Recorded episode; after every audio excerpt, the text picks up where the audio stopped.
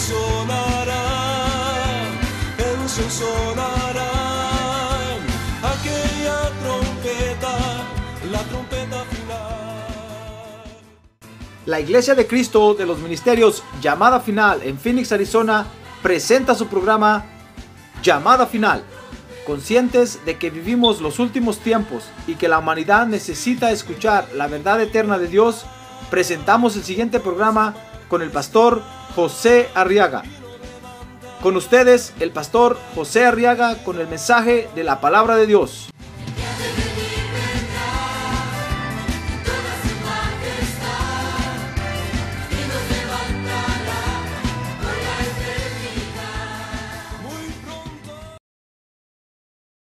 Hechos capítulo 2, dice el verso 1 que cuando llegó el día de Pentecostés, estaban todos juntos en un mismo lugar.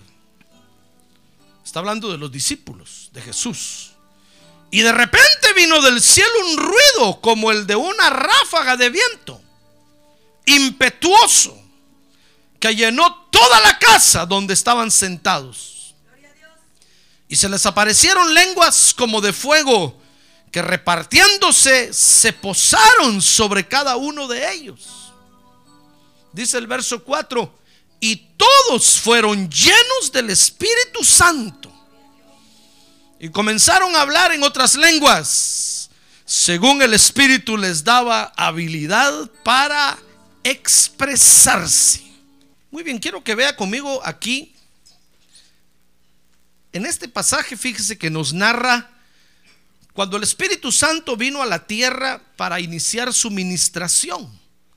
Por supuesto, el Espíritu Santo ha estado en la tierra en toda la creación desde el principio. En, Génesis capítulo 1 usted puede leer que después que hubo un gran cataclismo universal, que sin duda fue la gran rebelión que hubo en el universo, dice ahí que el Espíritu Santo funcionó como cobertura de las aguas, cubría las aguas. El Espíritu Santo ha estado siempre en la tierra. Pero ahora el Espíritu Santo venía a la tierra, fíjese hermano, a una administración muy especial. Se recordará usted que el Señor Jesús les dijo a los discípulos que se tenía que ir a la diestra del Padre. Les dijo, miren, les, les conviene, les dijo que yo me vaya a la diestra del Padre. Porque cuando llegue allá les voy a enviar al otro consolador. Y Él los va a guiar, Él los va a consolar, Él los va a fortalecer. Escuchó hoy la profecía, ¿verdad? Ah, no, usted no escuchó nada, hermano. Así que se me hace que vino sordo. A ver, pregúntale que tiene un lado, ¿escuchó o no escuchó? Despierta, dígale. Usted, hermano, ya se durmió. Apenas estoy comenzando yo a predicar, fíjese tan dulce será mi voz. Bueno, mis hijas dicen, papi, por favor no cantes porque cuando tú cantas, oh, soy nada más. Pero, pero con mi voz usted se duerme, hermano. Qué tremendo ministro soy yo, ¿verdad? Por lo menos lo duermo. no se sana ni se libera, pero se duerme. Ahorita que tiene un lado, no se duerme, hermano. No sea ingrato, dígale. Muy bien. Entonces venía el Espíritu Santo, fíjese, a iniciar una nueva administración, una administración que nunca antes había hecho en la tierra. Porque dice la Biblia que venía a, vivir dentro de los creyentes. Ah, gloria a Dios, nunca antes había hecho eso. A ver, diga, gloria a Dios. Nunca antes el Espíritu Santo había venido a vivir dentro de los creyentes. Por eso es que ahora cuando nosotros aceptamos a Jesús como Salvador, fíjese hermano, tenemos un encuentro personal con el Señor Jesucristo, ¿sabe usted eso, verdad? Pero después tenemos que tener un encuentro personal con el Espíritu Santo. No es que cuando usted acepta a Jesús, ahí lo recibió todo, como dicen los bautistas, usted ahí recibió el paquetón y le dieron todo, todo, todo, todo. Ya no tiene que hacer nada. No, no, no, no. Una cosa es conocer a Jesús como Salvador, otra cosa es conocer al Espíritu Santo. Y cuando el Señor Jesucristo regrese a la tierra y nos saque de la tierra, vamos a ir a conocer al Padre Celestial. ¡Ah, gloria a Dios! Gloria a Dios. Y no es que sea el solo Jesús, como dicen los solo Jesús. que sea el mismo Jesús en diferentes papeles. No, no, no, no. Uno es el Hijo, otro es el Espíritu Santo y otro es el Padre Celestial. Y a cada uno de ellos vamos a conocer personalmente. Tenemos que tener un encuentro personal con cada uno de ellos. El Espíritu Santo entonces venía a la tierra a una administración muy especial. Imagínense qué tan especial es usted, hermano. Ahora dígale que tiene un lado, qué especial es usted. Es súper especial, dígale. Se le nota. Qué especial. Fíjese, mire, ¿por qué no nació usted antes de Jesucristo? ¿Por qué no nació usted en el tiempo de Nerón? No su perro Nerón, el, romano, el, rey Nerón. ¿Por qué no nació usted en el tiempo de... Fíjese que usted vino a nacer en este tiempo cuando el Espíritu Santo viene a morar dentro de los creyentes, hermano. Ah, gloria a Dios. Es que usted es muy especial para Dios. No cabe duda. Por eso cuando le predico, le predico con pinzas. Sin ofenderlo. Porque usted es muy especial para Dios. ¿Ya se dio cuenta? Imagínese que Dios envió su propio espíritu para venir a morar dentro de usted. ¿Qué corona tiene usted, hermano? ¿Qué cuello? ¿Quién es usted? Steak and ¿Y usted quién es? A ver, mira que tiene a un lado. ¿Usted quién es realmente? Dígale, ¿usted quién es?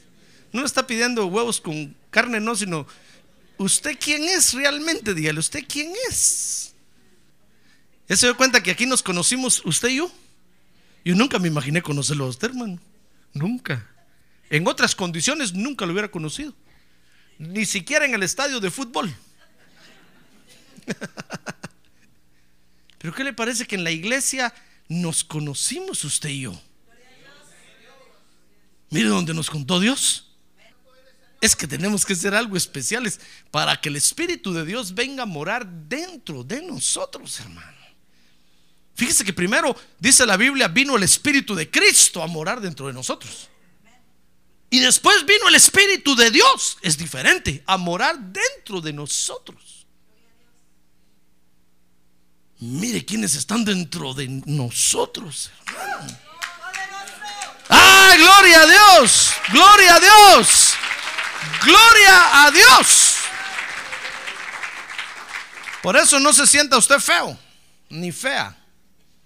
No se desprecie porque el Espíritu de Dios está morando dentro de usted. El Espíritu Santo de Dios está morando dentro de usted y el Espíritu de Cristo también.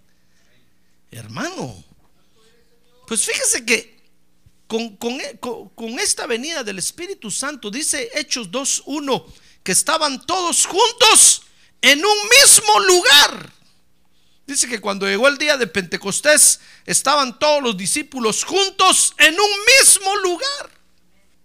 Fíjese que estas, estas características de que estaban juntos en un mismo lugar, como que sobresaltaran ahí en las letras de la Biblia. Porque son características que nos enseñan, fíjese hermano, que nosotros debemos de entender a Dios en el hecho de que hay una tarea que hay que completar. Hay una tarea que hay que hacer y hay que completarla, hermano. Dice que estaban todos juntos. Dice 2.1.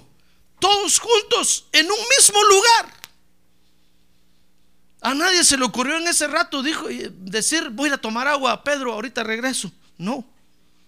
Ni decir, voy a echarme una siesta, Juan, ahí regreso unos 10 minutos. No. Todos estaban en ese momento, en ese mismo lugar. Estaban, estaban juntos en ese mismo lugar cuando, cuando se vino el Espíritu Santo.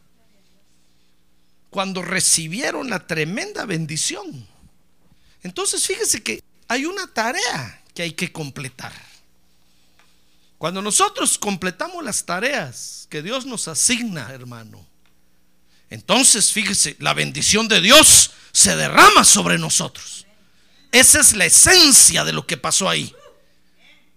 Podríamos hablar hoy de la venida del Espíritu Santo, etcétera, etcétera, pero no es esa mi intención, sino que mi intención es enseñarle, hermano, que cuando nosotros cumplimos con las tareas que Dios nos asigna, entonces estamos en el lugar y en el momento, en el tiempo indicado y somos las personas indicadas para que la bendición de Dios se derrame y caiga sobre nosotros. Ah, gloria a Dios. Gloria a Dios.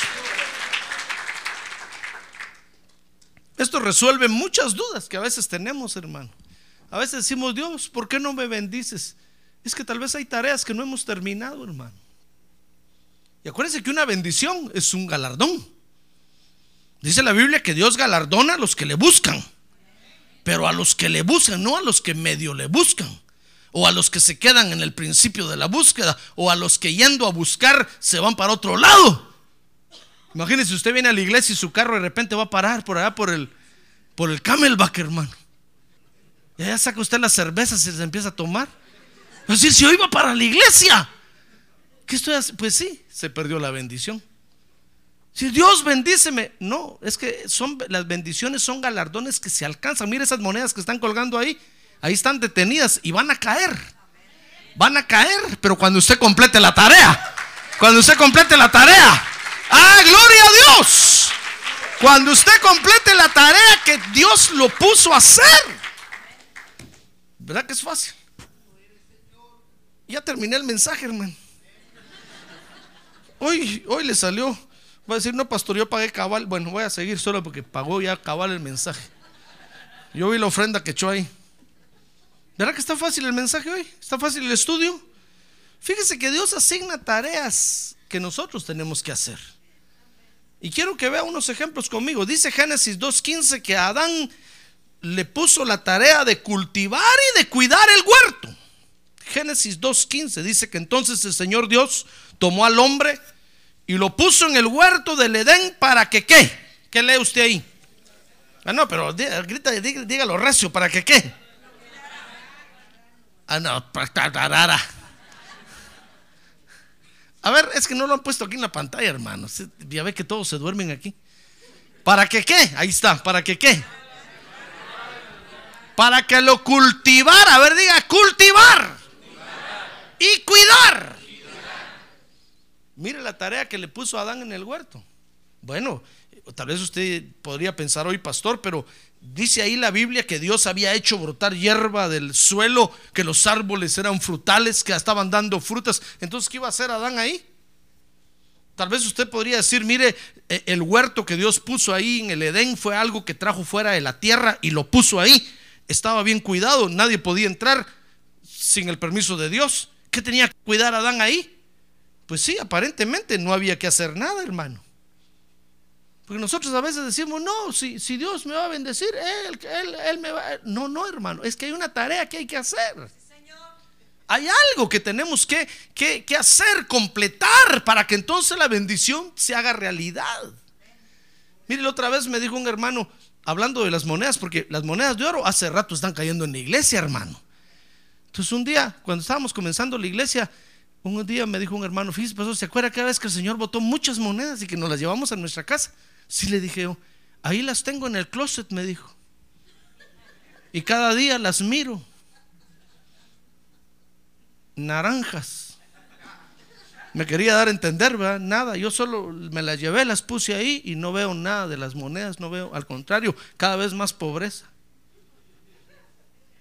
Pues sí, es que usted puede agarrar monedas y llevárselas a su casa y decirle es la bendición que Dios me dio hoy. Pero si no completa la tarea, no se van a hacer realidad esas monedas, hermano. Ahí las va a tener en el closet metidas, engavetadas. Y cada vez que saque un par de calcetines, ahí las va a ver, va a decir, oh, las monedas qué bonitas. Pero no tengo trabajo. Cada vez que saque una toalla para ir a bañarse, va a decir, las monedas 25 centavos me aumentaron la hora. Y el montón de monedas ahí. Es que, pero hay, es que hay, una tarea que completar. El Espíritu Santo no hubiera venido ahí ese día si estos no hubieran completado la tarea. Mire, a Adán lo pusieron en el huerto, fíjese. A que, a que lo cultivara y lo cuidara. Dios, Dios lo tenía todo ahí, hermano. Sin embargo, había una tarea que hacer. Si no, no le hubiera dicho a Adán, cultívalo y cuídalo. Le ha dicho, Adán, acuéstate a dormir todo el día, que Eva te rasque la cabeza, que te haga piojito. Y ahí solo extiende la mano y jala una naranja y te la comes. Y... No, había una tarea que había que completar. Dice Génesis 12, verso 5. Vea conmigo este otro ejemplo. Dice Génesis capítulo 12, verso 5, que Dios le asignó una tarea a Abraham. Dice, y tomó a Abraham a Sarai, su mujer, y a Lot, su sobrino, y todas las posesiones que ellos habían acumulado, y las personas que habían adquirido en Arán y salieron para ir a la tierra de Canaán y a la tierra de Canaán llegaron. Y atravesó Abraham el país hasta el lugar de Siquem, verso 6, hasta la encina de Moré. Y el cananeo estaba entonces en la tierra. Y el Señor se apareció a Abraham y le dijo, a tu descendencia daré esta tierra. Y entonces él edificó ahí un altar al Señor que se le había parecido. Mire, Dios le asignó una tarea a Abraham, ¿está usted de acuerdo? Le dijo, mira Abraham, toda esta tarea, toda esta tierra te voy a dar. Dice que ahí estaba el cananeo, hermano. Ahí estaban los cananeos, fereceos, eteos, heveos. 18 razas de gigantes. Dice que todos estaban mirando a Abraham. Decían, ¿y este extranjero de dónde viene? Este mojado, decían. Sí, sí, fíjese que a Abraham le llamaron el hebreo. Y hebreo quiere decir el que viene del otro lado del río. ¿Ya ve?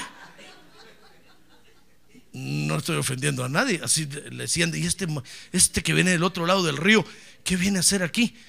Y Abraham ahí, hermano, caminando en Canaán, diciendo, esta tierra es mía, Dios me la dio, Dios me la dio, es mía, es mía. Y aunque están todos esos ahí, esta tierra es mía, esta tierra es mía, esta tierra es mía. Mire, Dios le asignó una tarea a Abraham y aunque Dios lo llevó, había una tarea que hacer, hermano. ¿Se da cuenta? No podemos nosotros ser tan místicos, hermano, y que usted diga, bueno, yo acepté a Jesús como Salvador, ya, ya lo tengo todo, ya. No, hay una tarea que hay que hacer, hermano. Hay, hay, hay un oficio que desarrollar, hay una obra a la cual dedicarse mientras estamos en la tierra y que la tenemos que hacer y la tenemos que completar para que entonces la bendición de Dios descienda. Estas tareas entonces deben realizarse y terminarse. Amén.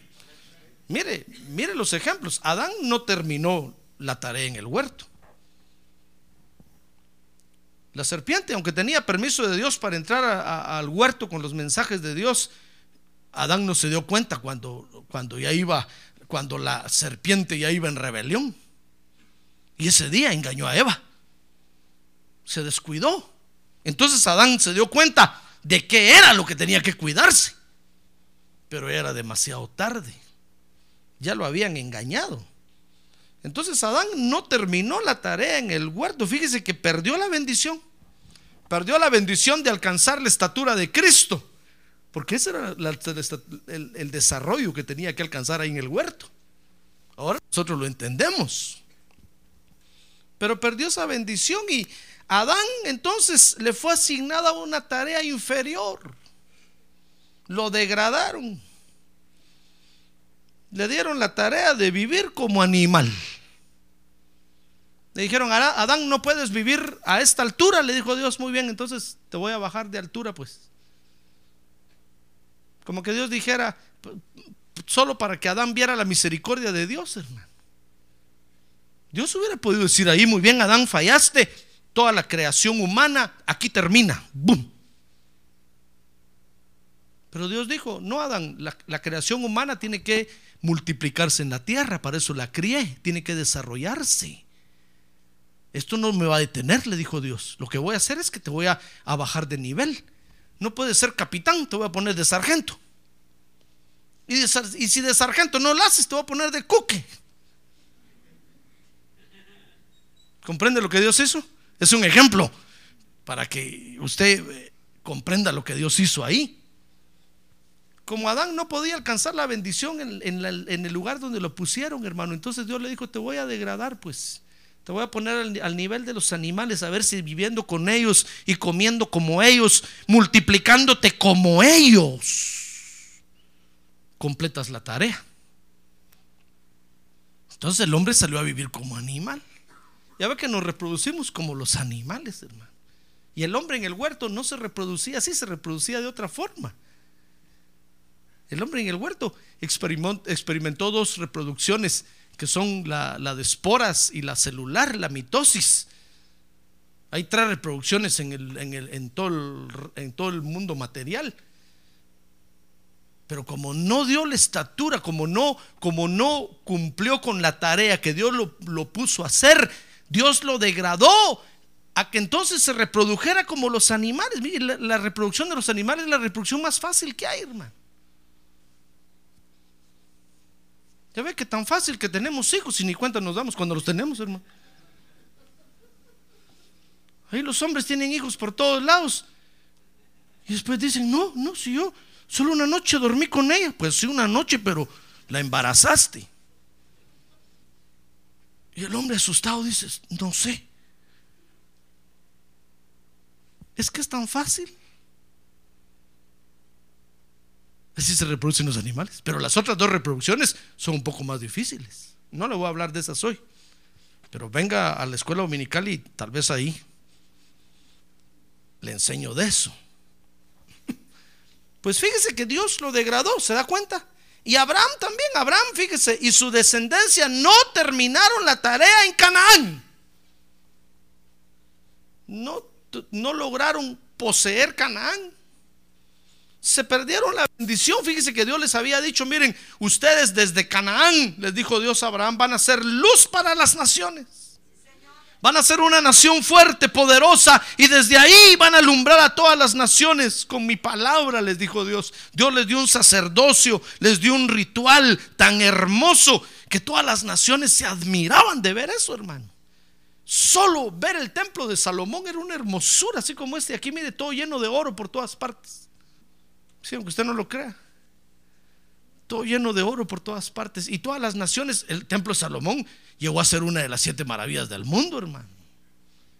Ningún Dios tenía un templo como el que Salomón le hizo al Dios de los ejércitos. Al verdadero Dios, al único Dios poderoso que hay. Gloria a Dios. Pero se perdieron la bendición de ser luz para las naciones.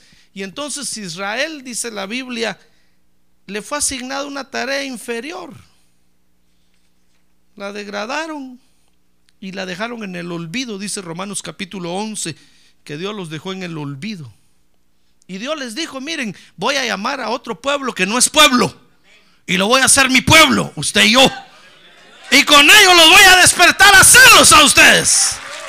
Ah, gloria a Dios, hermano. Gloria a Dios. Por eso el pueblo de Israel se asusta de ver cómo nosotros con qué hambre agarramos la palabra de Dios y la leemos y la estudiamos. Ellos dicen, ¿y estos de dónde? Si son mayas, aztecas, incas, Pocomán, Pocomchi, Quechí. No me diga que es usted, no me diga, no me diga. Y ellos dicen, pero si estos al maíz adoraban,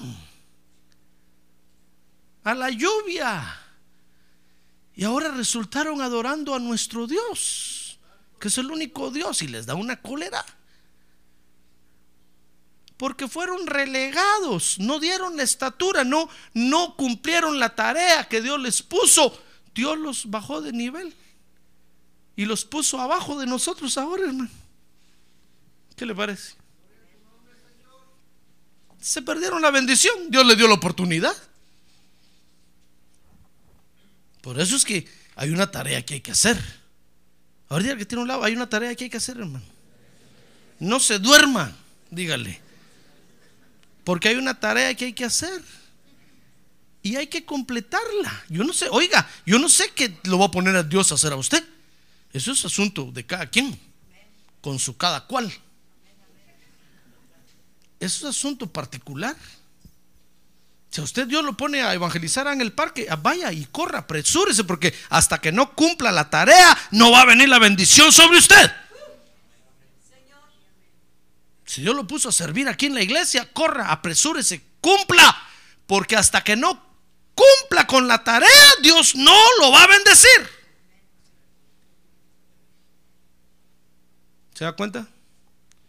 Y si usted dijera, no, pastor, es que el culto, bueno, lo van a degradar. Lo van a, mire, lo van a, lo van a sacar y le van a decir, bueno, vete a qué iglesia. Y lo van a mandar a una iglesita por allá, hermano. Dos pelones ahí con usted. Y allá va a suspirar y va a decir, ay, me acuerdo cuando estábamos allá. Me acuerdo cuando danzaba. Aquí estos ni danzan. Pues sí, lo degradaron, hermano no cumplió la tarea, se perdió la bendición. ¿Se da cuenta? ¿Se da cuenta o no? Le he contado que vamos a construir nuestro templo nuevo ahí, ¿verdad? Ah, hermano, yo voy a estar ahí. Usted no sé. Mire, cuando andábamos nosotros rentando templos, hermano, que nos tiraban de un lado, nos sacaban de otro. Allá habían muchos hermanos. ¿Y dónde están? No están. Ustedes no son. Entonces, pastor, sí, estábamos a los... Bueno, eso ya fue de último. Pero ¿de dónde venimos, hermano? Hace 15 años. Y todos ellos no están. Y usted vino en lugar de ellos. Y ellos podrían de estar en otro montoncito, hermano. Jalándose el pelo de la cólera.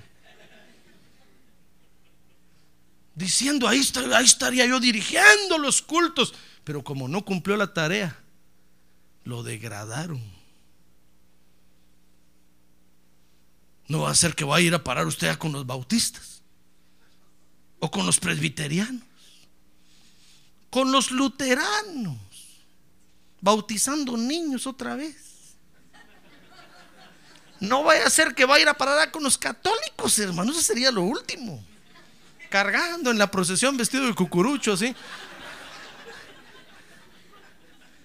Suspirando diciendo, ya llevaba el arca del pacto, yo allá, ¿qué estoy haciendo aquí? Lo degradaron, hermano.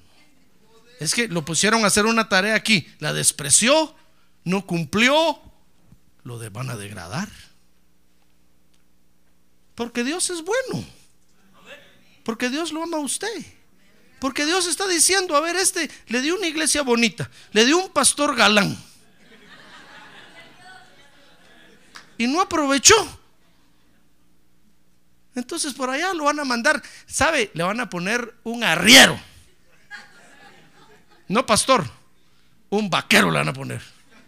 Que lo esté arriando, lo esté arriando. Va a decir, no, si allá, de allá tenía yo pastor. Pero es que no cumplió la tarea.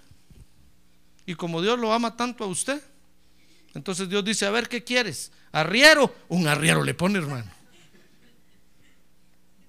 ¿Ya que Dios es bueno? Ahora que tiene un lado, Dios es bueno, hermano. Dios es bueno. No tenga pena, aquí Dios cumple los deseos de cada quien. Pues hay una tarea que hay que hacer. ¿Está usted de acuerdo conmigo o no? Bueno, hay un, hay un ministerio que cumplir, hermano. Fíjese que ministerio es la función. Oiga bien, dice el diccionario común de la Real Academia Española es la función, empleo u ocupación, especialmente cuando se consideran nobles o elevados. Mire, Dios nos ha dado a nosotros un ministerio, ¿ya se dio cuenta? Una ocupación, un oficio. Y le llamamos ministerio porque nos consideramos elevados, hermanos, somos los hijos de Dios. Ah, gloria a Dios y el Espíritu Santo de Dios está aquí en medio nuestro. ¡Ah, gloria a Dios! Así es que no es cualquier oficio, no es cualquier tarea. Es una tarea elevada. Es una tarea sacerdotal. A ver, diga sacerdotal. A ver, diga, yo soy sacerdote. En el orden de Melquisedec. Ese es nuestro sacerdocio. Entonces Dios nos ha dado una función, un ministerio. Ahora la, bendición entonces nos va a venir, hermano. Es decir, pastor, entonces no, no ha venido, nos ha venido bendición, porque hay tareas que hemos ido cumpliendo. Pero hay una tremenda bendición apartada ahí, guardada. ¡Ah, gloria a Dios! ¡Gloria a Dios! La bendición nos va a venir cuando se completa el ministerio. Y quiero que lo vea conmigo aquí en este ejemplo de Hechos. Abra su Biblia conmigo en el libro de Hechos. Dice Hechos capítulo 1, verso 3. Hechos capítulo 1, verso 3. Dice que a estos también, después de su padecimiento, se presentó vivo el Señor Jesucristo con muchas pruebas convincentes, apareciéndoseles durante 40 días y hablándoles de lo concerniente al reino de Dios.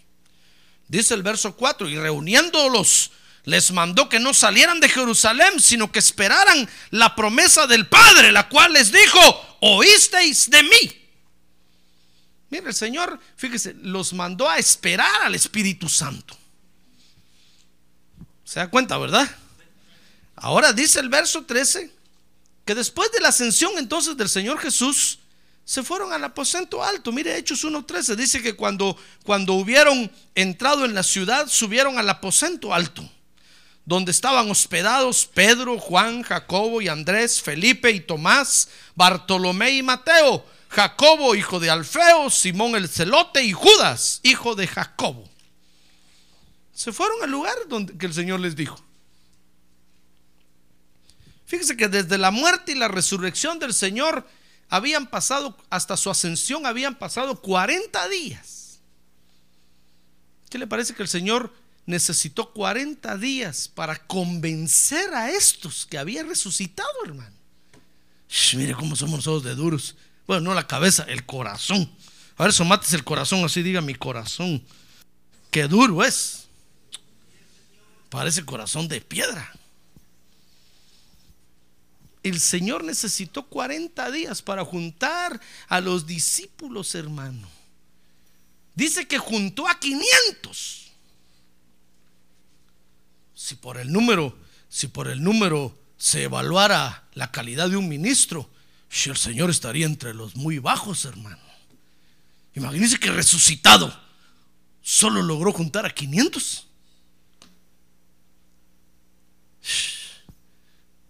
Los que ya tienen 5 mil miembros, 10 mil miembros aquí en la tierra ya le ganaron.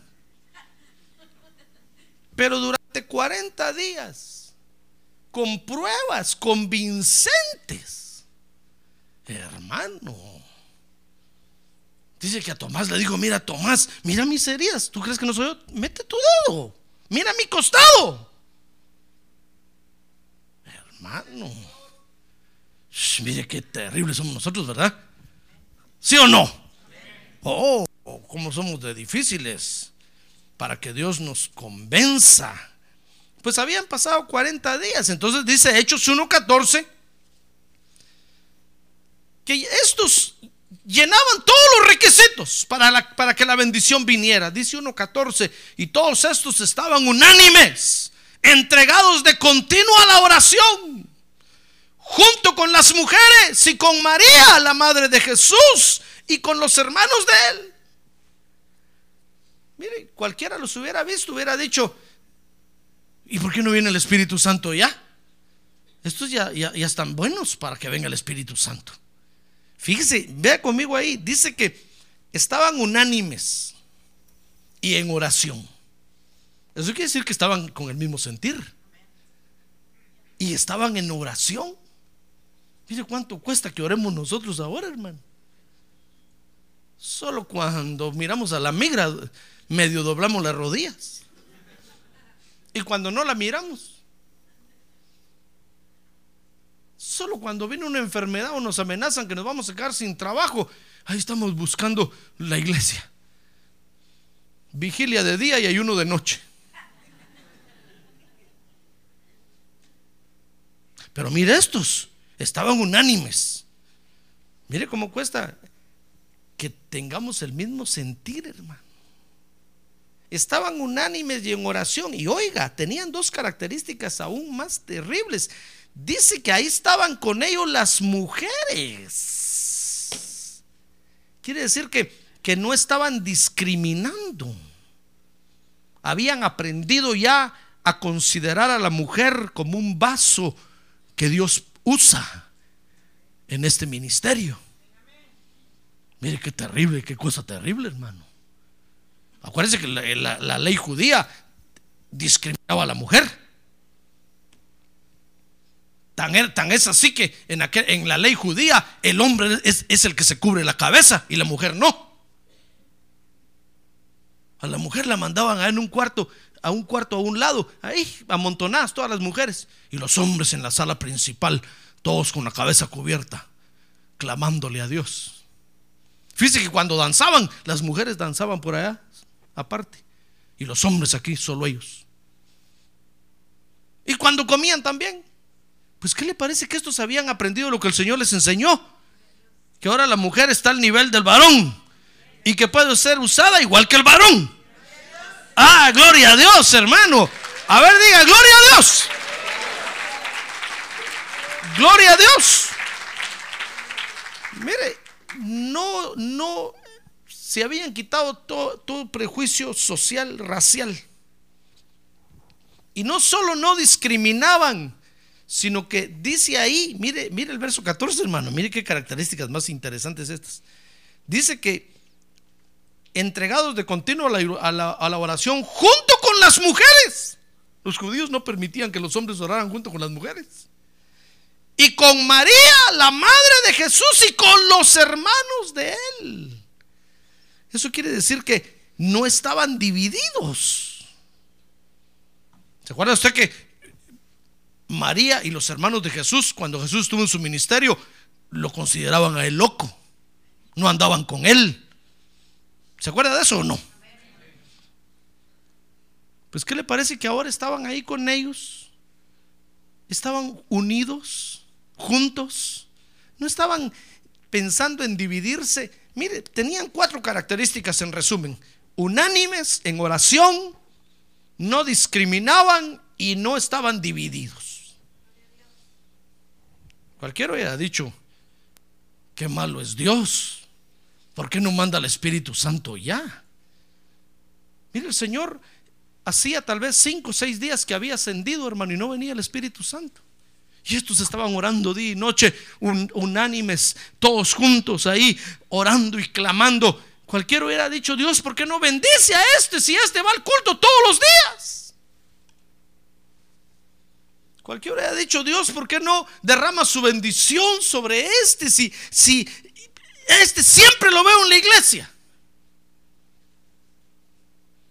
Pues, ¿qué les parece que les faltaba algo por completar, hermano? No estaba todo completo como parecía. A ver, dígale que tiene un lado, no está usted completo, hermano, como parece. Caras vemos y corazones no sabemos, dígale. A veces usted dice, Señor, pero si yo, fíjese, un día vino un hermano y me dijo, pastor, me quedé sin trabajo. Y yo doy mis diezmos todas las semanas. ¿Por qué? ¿Qué le decía yo, hermano? Yo a menos le decía, ¿quiere que le devuelva todo su dinero? Pero le dije, ya me lo gasté. No le puedo devolver nada. Ni siquiera decirle que le voy a pagar porque no depende de mí. Usted se lo, se lo dio a Dios, le dije. Pelece con Dios. A veces nosotros, nosotros creemos que tenemos todo completo ya, hermano. Porque apenas tenemos cinco semanas de estar diezmando, ya queremos que la bendición caiga. Como nochón. Después de unos 15 años, tal vez Dios un día de estos ve mi listado de diezmos que yo le presente y diga, oh, ahí está el fulano de tal. Y desde hace 15 años está diezmando. Y entonces tal vez Dios se mueva a misericordia y diga, bueno, le voy a dar un aumento un poquito, 50 centavos más la hora. Pero nosotros a veces creemos que estamos ya muy, muy hermano. Peor si hay una profecía que dice, hijo mío, dice el Señor, cuánto te amo. Usted le hace el corazón, bum, esta fue para mí, esta fue para mí. Y usted se cree el muy bueno y dice, sí, Señor, ¿cómo no? Claro, si yo te estoy sirviendo, si estoy ofrendando, diezmando, si estoy ahí en tu obra, ¿cómo no vas a estar contento conmigo? Solo eso me faltaba. A veces nosotros nos creemos ya los muy justificados, hermano. Pero ¿qué le parece que en esas estaban tal vez ya como el noveno día, fíjese, de que el Señor había ascendido? Ya eran 49 días después que él había resucitado y no veían nada del Espíritu Santo, hermano. Tal vez ya unos empezaban a pensar, no, no va, no va a pasar nada aquí. ¿Sabe? Dice, dice la Biblia que cuando el Espíritu Santo se derramó en Pentecostés, ¿sabe cuántos creyentes habían ahí? ¿Cuántos habían? 120. A ver, diga, 120. Y fueron 500 los que vieron ascender al Señor y los otros 380. Es que se empezaron a ir, hermano. Así como usted que cuando ve que aquí no pasa nada y el pastor predica y solo sueño le da, dice, no, aquí no va a pasar nada, qué monedas ni qué, no, yo me voy. Se para y agarra la Biblia. Deje la Biblia ahí, regálemela.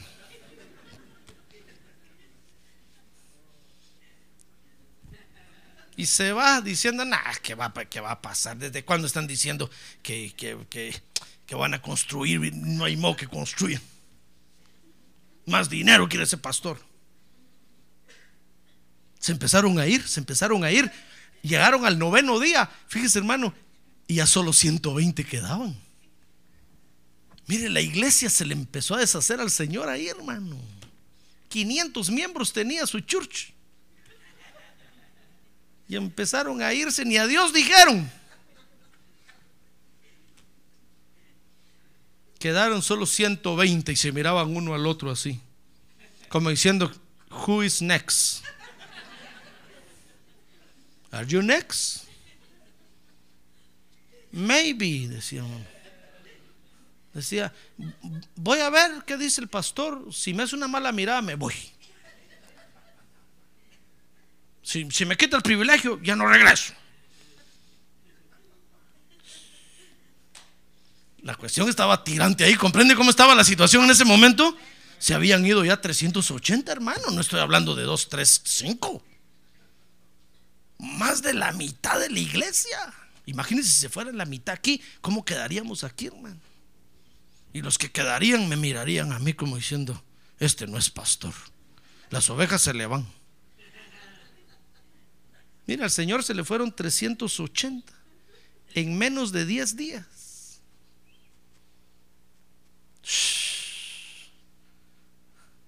Pero el Señor ya sabe, el Señor sabe que sí somos nosotros los creyentes, hermano. Por eso fue que en aquella oportunidad, cuando vio que a todos se habían ido, hasta los doce que estaban, y le dijo, ¿se quieren ir ustedes también? Váyanse. Y Judas fue el primero que hizo los ojos así. Judas dijo, si me voy tengo que entregar la bolsa y las cuentas y no tengo ni un centavo ahí. Y Pedro le dijo, Señor, ¿a quién iremos? Si solo tú tienes palabras de vida eterna. ¡Ay, gloria a Dios, hermano!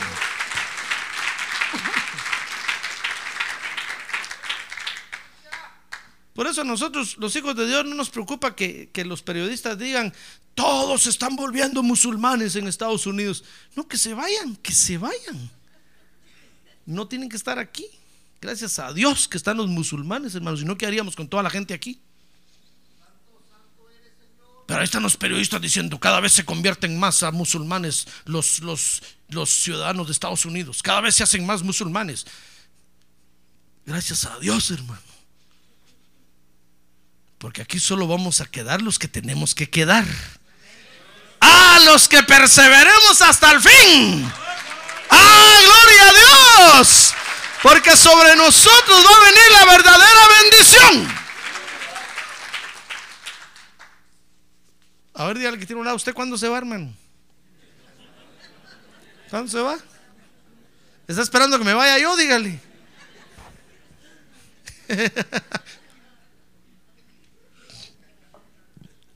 Pues se habían ido 380 y habían 120 y parecía que estaban unánimes, no tenían división, aunque se habían ido 380. Tal vez decían gracias a Dios que se fueron porque esos eran como murmuraban, como hablaban ahí. Nos, nos quedamos tranquilos. Parecía que ya todo estaba estaba en su punto. Cuando dice Hechos capítulo 1, verso 15, que el apóstol Pedro recibió la revelación de lo que faltaba, hermano. Mire, dice, dice Hechos 1, 15. Por aquel tiempo entonces dice Pedro se puso de pie en medio de los hermanos. Un grupo como de 120 personas estaba reunido allí. Y dijo, hermanos, verso 16, tenía que cumplirse la escritura en que por boca de David el Espíritu Santo predijo acerca de Judas, el que se hizo guía de los que prendieron a Jesús. Mire lo que faltaba, hermano. No eran los 380 que se habían ido. ¿Qué le parece que faltaba un ministro? Miren la revelación que recibió el apóstol Pedro ahí. Sin duda el Señor le dijo, mira Peter, date cuenta que falta un ministro. Si no lo completan, el Espíritu Santo no va a llegar. No está la obra completa. Falta. Faltaba alguien que ocupara el lugar de Judas. Dice Hechos 1, 1.23 que el ministerio consistía en 12 apóstoles. Dice ahí, mire, dice, presentaron a dos, a José llamado Barsabás, al que también llamaban justo, y a Matías. Dice el verso 24, que habiendo orado dijeron, tú, Señor, que conoces el corazón de todos, muéstranos a cuál de estos dos has escogido, porque iban a elegir al sustituto de Judas. Porque Pedro se dio cuenta, hermano. Mire, un día ya llegaban al, décimo día, el día 50 era el día del Pentecostés. Y en el noveno día, Peter, que no era de apellido Pan, se dio cuenta, hermano. Y dijo, Señor, pero es que qué tontos somos. Diez días casi nos llevó a entenderte, entenderte, comprender que si no completamos el ministerio, la bendición no desciende. Y es eso lo que tenemos que entender de Dios, hermano. A ver, diga, yo voy a entender a Dios esta noche.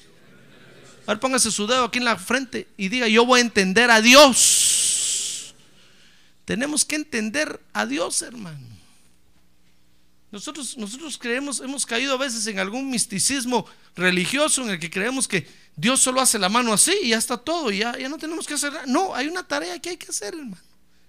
Si nosotros no completamos la obra, el ministerio, la función, la bendición no va a venir sobre usted.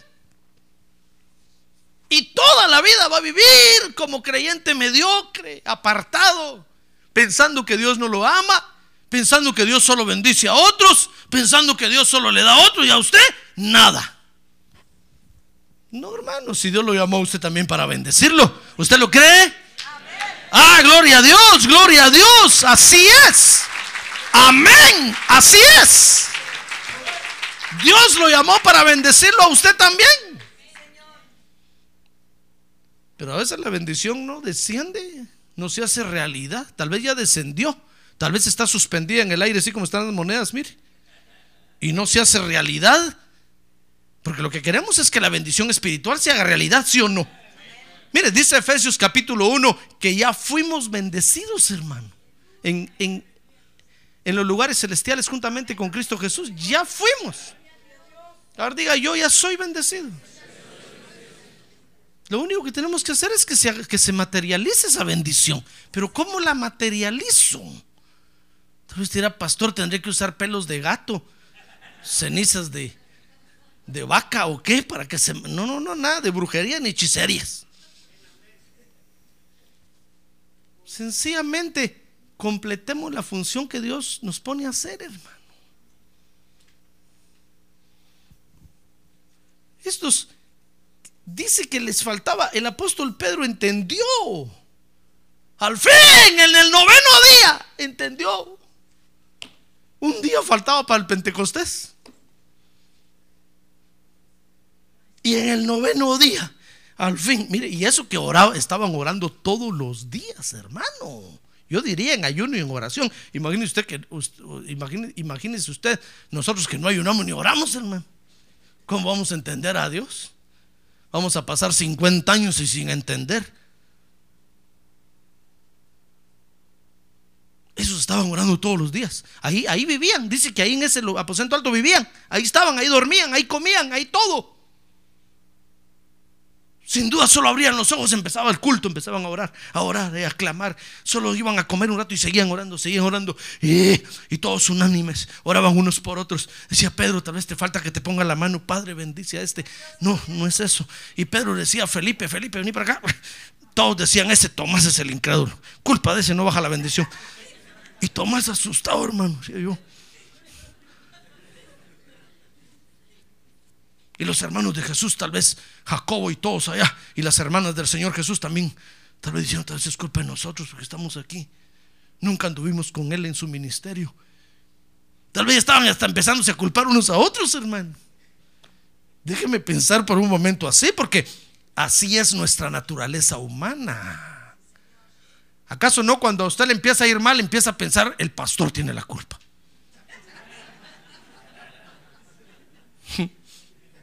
Una, vez vino un hermano conmigo, muy pastor.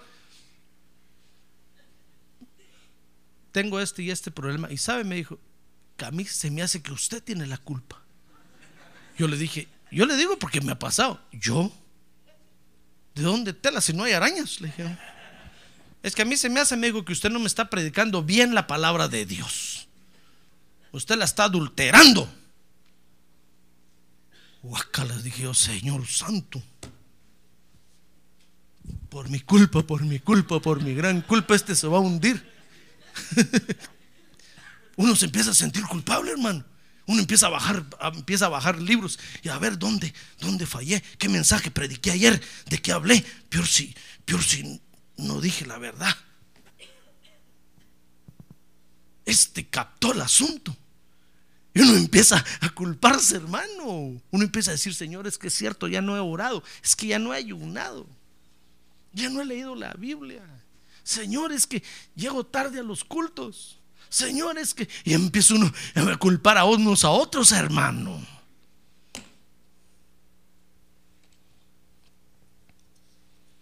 Pero ¿qué le parece que el apóstol Pedro entendió? Dice Hechos 1.23, le dije, ¿verdad? Dice que presentaron a dos, a José y a Matías. Y habiendo orado, dijeron, tú Señor, que conoces el corazón de todos Muéstranos cuál de estos dos has escogido y para ocupar este ministerio y apostolado, del cual Judas se desvió para irse al lugar que le correspondía. Dice otra versión, para irse al lugar de donde salió. El infierno. Y dice que echaron suertes y la suerte cayó sobre Matías y fue contado con los once apóstoles. ¿Qué le parece que tenían que ser doce apóstoles? Porque son los apóstoles del Cordero, así se llaman. Apóstoles del Cordero solo hay dos, en cambio apóstoles del Espíritu hay muchos. Pero apóstoles del Cordero solo hay doce. Y son doce porque cada uno de ellos cubre a una tribu de Israel. Son doce tribus de Israel, ¿se acuerda, verdad? Y cada tribu tiene que tener una cobertura, hermano. ¿Qué le parece que el Espíritu Santo iba a venir y había una tribu descubierta, la que Judas dejó descubierta? Entonces el Espíritu Santo no podía descender porque estaba, le faltaba la cobertura a una tribu. Entonces cuando el, apóstol Pedro entendió eso, hermano, le dijo, hermanos, tengo la revelación de Dios. ¿Saben qué pasa? Falta un apóstol. Tenemos que ser 12, no 11, sino 12. Ok, dijeron todos, ¿cómo no? Es cierto. Todos lo vieron. Y dijeron, escojámoslo. Y entonces escogieron a Matías. Y entonces dice Hechos 2.1. Mire hermano, un día después se les vino la bendición encima. Dice que ahí estaban todos, hasta sentados, estaban, ya ni querían pararse ni nada, hermano, ya sentados, estaban todos, tal vez hasta masticando chicles, ¿sí? Sí, ¿verdad? Ya, ya tenemos, baje que Pedro se dio cuenta, ¿verdad? Cuando ¡uh! se vino el Espíritu Santo, hermano. ¡Ah, gloria a Dios! ¡Ah, gloria a Dios, hermano! Por eso, por eso fíjense que a veces, a veces a nosotros nos parece que andamos fuera de tiempo. Porque cuando menos lo esperamos, recibimos la bendición de Dios. Por eso dice un dicho en el mundo, burlándose de Dios, dice, es que cuando Dios da, da de junto. Como burlándose de Dios, Dios no da nada de junto. Lo que pasa es que completamos la tarea y se viene la bendición. Pero cuando nosotros nos creemos muy buenos, que estamos de veras buscando a Dios y creemos que merecemos, Dios dice, ñaca, ñaca. Te falta. A mí, Señor, ¿de qué? Si yo soy muy bueno. Si yo voy a la iglesia. Diezmo todas las semanas. Ayuno dos veces por semana. Oro tres veces al día. Como el, el fariseo que él se acuerda. No le hago mal a nadie, no hablo de nadie. Honro a mis padres y a mi pastor. Que venga, y cuando nosotros estamos esperando la bendición no viene nada. Y a veces cuando estamos cabizbajos por allá, ¡bum! Nos cae la bendición, hermano. ¿Verdad? ¡Ay, creemos que está fuera de tiempo! ¡No! Es el tiempo de Dios. Es el tiempo de Dios. Lo que pasa es que llegamos a completar la tarea y ni cuenta nos damos. Mire por dónde andamos, andamos más perdidos que el hijo de la llorona.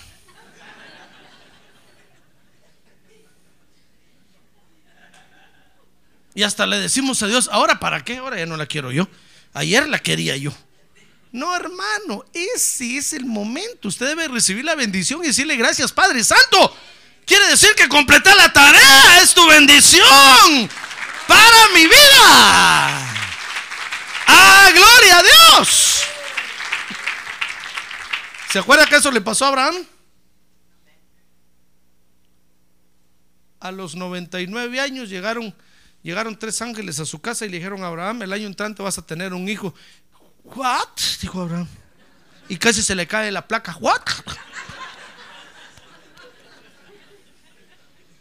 Y los ángeles le dijeron, mira Abraham, que tu mujer te dé mucho ceviche y mucho camarón. Especialmente conchas en su sangre. Necesitas agarrar potencia, Abraham. Y Sara estaba detrás de la puerta, dice, oyendo, y se rió, hermano. Y Sara dijo, a esta edad iré a tener yo placer todavía con mi marido. Si solo dormido vive ya.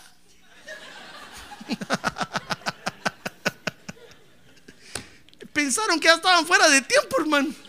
Estaban diciéndole Dios, ahora ya para qué. Abraham le dijo, yo quería a mi hijo cuando tenía 40, 50 años todavía. Cuando salí de Ur, 70 todavía, Señor. Pero ahora ya 100 años. ¿Qué, qué ahora estoy chineando un niño yo? Y, enseñándole a caminar. Si tú Abraham dijo, él me va a agarrar de la mano y me va a jalar. Cien años, hermano. Pues, ¿qué les parece que Dios dijo? Hoy, hoy se abre tu bendición, Abraham.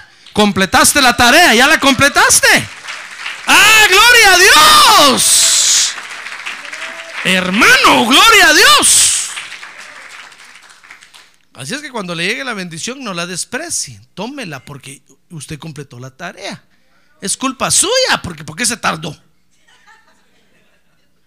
Si usted y yo nos dedicáramos a entender estas, en estas cosas a Dios, hermano, nosotros queremos que Dios nos entienda, venimos y ah, Dios ayúdame, Dios dame, Dios. Dios dice sí, pero nadie quiere entender a Dios, hermano. Nadie quiere ponerse y decir, bueno Dios, yo te voy a entender, a ver qué quieres. ¿Sabe? Por eso Dios se agradó tanto de David. Porque David un día le dijo, bueno Dios, ¿qué quieres? Dime cuál es tu deseo, yo lo voy a cumplir. Y Dios le dijo que traigan el arca a Sión. Como no, dijo David, la fue a traer, hermano, hasta que la llevó al monte de Sión. ¡Ah, gloria a Dios, hermano! Nosotros queremos que Dios nos entienda, que Dios nos ayude, que Dios nos... Pero nadie quiere ayudar a Dios, hermano. Y hay una tarea que hacer. Hay una obra que hacer. Aquí hay una obra que hacer, hermano. Hay que barrer, hay que sacudir. Hay que cambiar focos, hay que pintar. Y nos hacemos de la vista gorda. Todos miramos a Antonio. Traigan la escalera. Lleven las sillas. Pongan la lámpara. No, hay una tarea que hay que hacer, hermano. Si no la completamos, la bendición no va a venir. Ahí está el ujier pensando, no, ahí el coordinador llega temprano, él, él que mire ahí, que comience a mirar. Y el ujier viene tarde. No, hay una tarea que hay que completar, hermano. Mire, el día de mañana usted no sabe si va a tener la misma oportunidad. Si lo degradan, yo no sé dónde va a ir a parar. Si lo bajan de nivel, yo no sé a dónde va a ir a parar, hermano. No, hoy, hoy es su día, hoy es tiempo de completar la obra. Si Dios le ha dado el privilegio, fíjese que el ministerio es un privilegio de Dios, hermano. Si Dios a usted le ha dado un privilegio, hoy es su tiempo. Complete la obra, complétela, complétela. No la deje a medias. No, pastor, ya no quiero el privilegio, eh, renuncio. Bueno, ¿qué es sin bendición? Dice, pero pastor, pero si va a orar por mí. No, no, no, no. Si no completa la, la- la obra, ¿cómo voy a orar por usted, hermano? ¿Cómo lo voy a bendecir? No, complete la obra. Complétela. No tire el asunto. No se deshaga de- del- ministerio, hermano. Hay una tarea que hacer. Si no entendemos en eso a Dios, la bendición no va a caer. Y cada día vamos a ver nuestro terrenón ahí enfrente. Y vamos a decir, ya está saliendo hierba. Ya se secó la hierba. Ya está saliendo hierba. Ya se secó la hierba. Ya está, sa- y dentro de 15 años, ya está saliendo hierba. Ya se secó la hierba.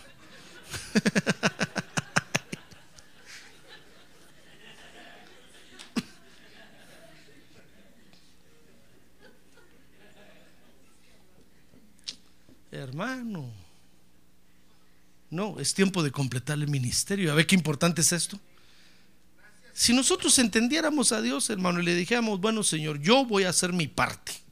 Yo voy a completar mi tarea. Si este que está a un lado no quiere, que lo degraden. A ver, dígale, Señor, si este que está aquí no quiere, que lo degraden. A ver, dígale, Señor, si este no, degrádalo. Si es capitán, bájalo a, a cabo. Si es cabo, bájalo a cuque. Y si es cuque, sácalo de una vez.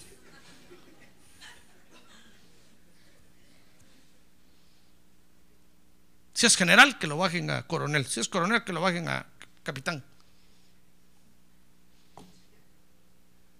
A ver, diga, pero yo voy a completar mi tarea para agradar a Dios. ¿Se da cuenta que es por su bien? Es para tu bien. Es para su bien, hermano. Porque la bendición, la bendición de Dios está esperando ahí. Si ya fuimos bendecidos. Sin duda eso decía Adán en el huerto. No, si yo ya aquí, yo soy el amo y señor. Sí, pero no completó la tarea. Entonces llegó el mero jefe y le dijo a Mr. Adán, venga para acá. What happened? I don't know. Oh, my wife. ¿Qué my wife? La mujer que me diste. Uy, dijo Dios, es cierto, yo se la di. Dijo Dios, este me está echando la culpa, pero yo se la di.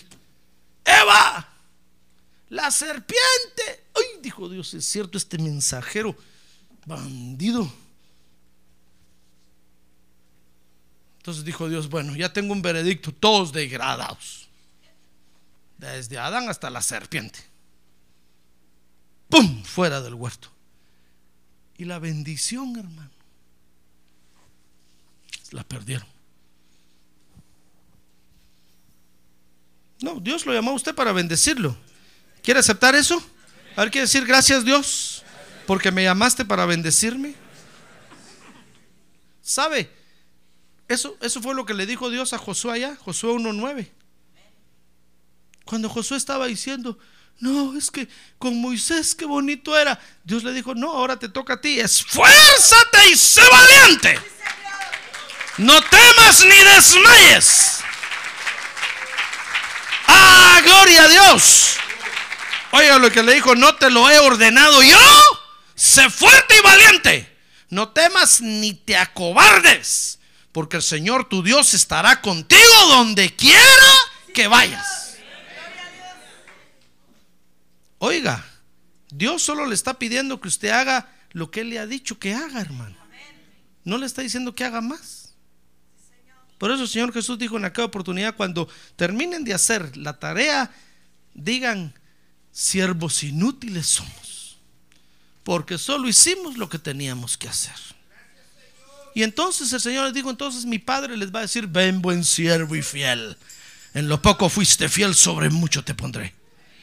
Pero entonces dijo, pero habrá unos que me van a decir, Señor, si en tu nombre predicamos, si en tu nombre hicimos, si tu... El Señor va a decir, nunca estuve de acuerdo con lo que ustedes hicieron, no los mandé a hacer eso, apártense de mí. Porque el Señor solo nos puso a hacer algo y eso es lo que tenemos que hacer. Mire, si hoy Dios lo puso a usted y Ujier, cumpla, hermano. Así de sencillo. Dios no le está diciendo que venga a predicar aquí en lugar de José Arriaga. No, es que yo no puedo predicar como mi pastor. No, no, no, es que no le está diciendo que haga eso. Solo que dé la bienvenida. Pero déla con alegría, sí, sonrisa. Bienvenido, hermano, pase adelante. No que esconde la mano ahí. No sé nada de nadie.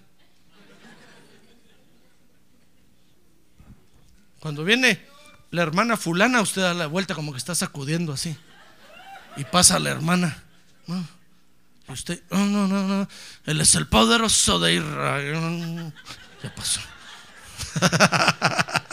¿Ya ve? Yo sé por qué se ríe. No. Solo haga su tarea, no haga más. Mire, eh, ya ve que le- leo el verso cada vez que recogemos las ofrendas que dice que Dios no pide lo que uno no tiene. Dios no le va a poner a hacer a usted algo que usted no, no puede hacer, hermano.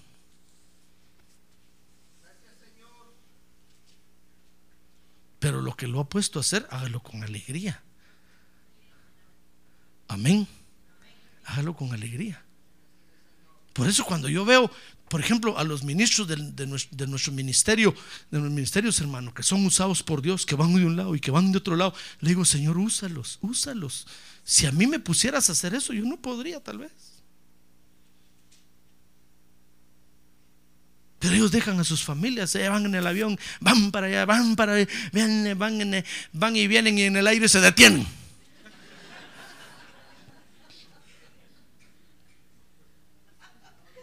Y una vez me preguntó un hermano a mí, me dijo, ¿y a usted no le da celos? No, hermano, ¿cómo me va a dar celos? ¿Acaso puedo hacer yo lo que ellos hacen? No puedo. Y aunque pudiera, yo le diría, Señor, si al que a ellos les llegó el turno, úsalos para gloria de tu nombre. Engrandece tu nombre en ellos. Úsalos, úsalos. Yo también no lo podría hacer, hermano. Ahora el día que Dios me diga, bueno, José Arriaga, te llegó tu turno, deja tu church. Chicken. Deja la church y vas a ir a predicar. Pues yo voy a decir, como no, Señor, con mucho gusto, amén. Es porque si tú me estás llamando, es porque yo doy la medida. Pero yo no me voy a aventar en algo que Dios no me está llamando. No, voy a a tronar, hermano. Mejor lo que Dios me ha puesto a hacer, que es predicarle a usted aquí, lo hago con mucho gusto. Me esmero en preparar el mensaje de la palabra de Dios. Le oro a Dios. Le digo que me dé el alimento para usted. ¡Ah, gloria a Dios! gloria a Dios. ¿Sabe, ¿Sabe qué le digo al Señor? Señor, le digo que cuando tú vengas, si 20 estamos preparados, que 20 estemos preparados para irnos contigo. Pero no querer agarrar un, montón. Dice un dicho que el que mucho abarca, poco aprieta. Mejor voy a hacer lo que Dios me ha puesto a hacer con alegría y con gozo. Lo mismo usted. Dios lo ha puesto a hacer algo, hágalo bien, hermano, con alegría. Complete su obra. Y entonces las bendiciones de Dios van a estar cayendo, van a estar cayendo, van a estar, no se van a detener, se van a hacer realidad, se van a materializar para usted. Amén. Amén. Cierre sus ojos, cierre sus ojos, hermano. Gloria a Dios. Qué bueno es Dios. ¿Ya ve qué bueno es Dios? A ver que decirle gracias Dios porque eres bueno para mí. Gracias porque tú eres bueno para mí. Ahora quiere decirle por eso, Señor, hoy yo quiero entenderte a ti. A ver, dígale, permíteme, Señor, esta noche que yo te pueda entender. Yo quiero entenderte en que hay tareas que hay que terminar. Si usted inició una obra, perfeccionela, hermano. Que el día de mañana no digan, ah, ya no siguió aquí porque no pudo. Porque, porque dijo que no, que no podía aquí. No, no, no. Si usted la inició, perfecciones, sí. Sí, pastor, pero llevo 10 años aquí, pues llevo otros 10 más. Pero perfeccionémonos, hermano. Mientras hay vida y esperanza, dice un dicho. Así es que perfecciones en la tarea, hermano, y complétela. No la deje incompleta porque no va a ser bendecido jamás. Jamás. Hoy es el tiempo de ponernos a cuentas con Dios. Hoy es el tiempo de entender a Dios, hermano, y de completar las tareas que nos pone a hacer. ¿Quiere usted decirles, Dios, déjame entenderte? A ver, póngase de pie y levante su mano en alto. Y digámosle, Dios, déjanos entenderte esta noche, por favor. Levante su mano en alto, hermano. Y dígale, Dios, déjanos entenderte esta noche.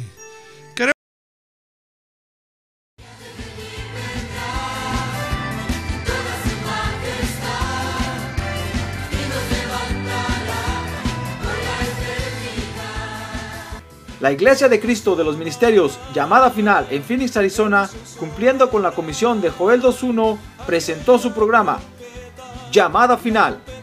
Esperamos que nos vuelva a sintonizar la próxima semana a la misma hora por esta emisora. Los invitamos a nuestras reuniones en el 6023 Norte 71 Drive, esquina con Bethany Home Road. Para mayor información puede llamarnos al 623-934-1259 o visitarnos en la internet al www.llamadafinalphoenix.com.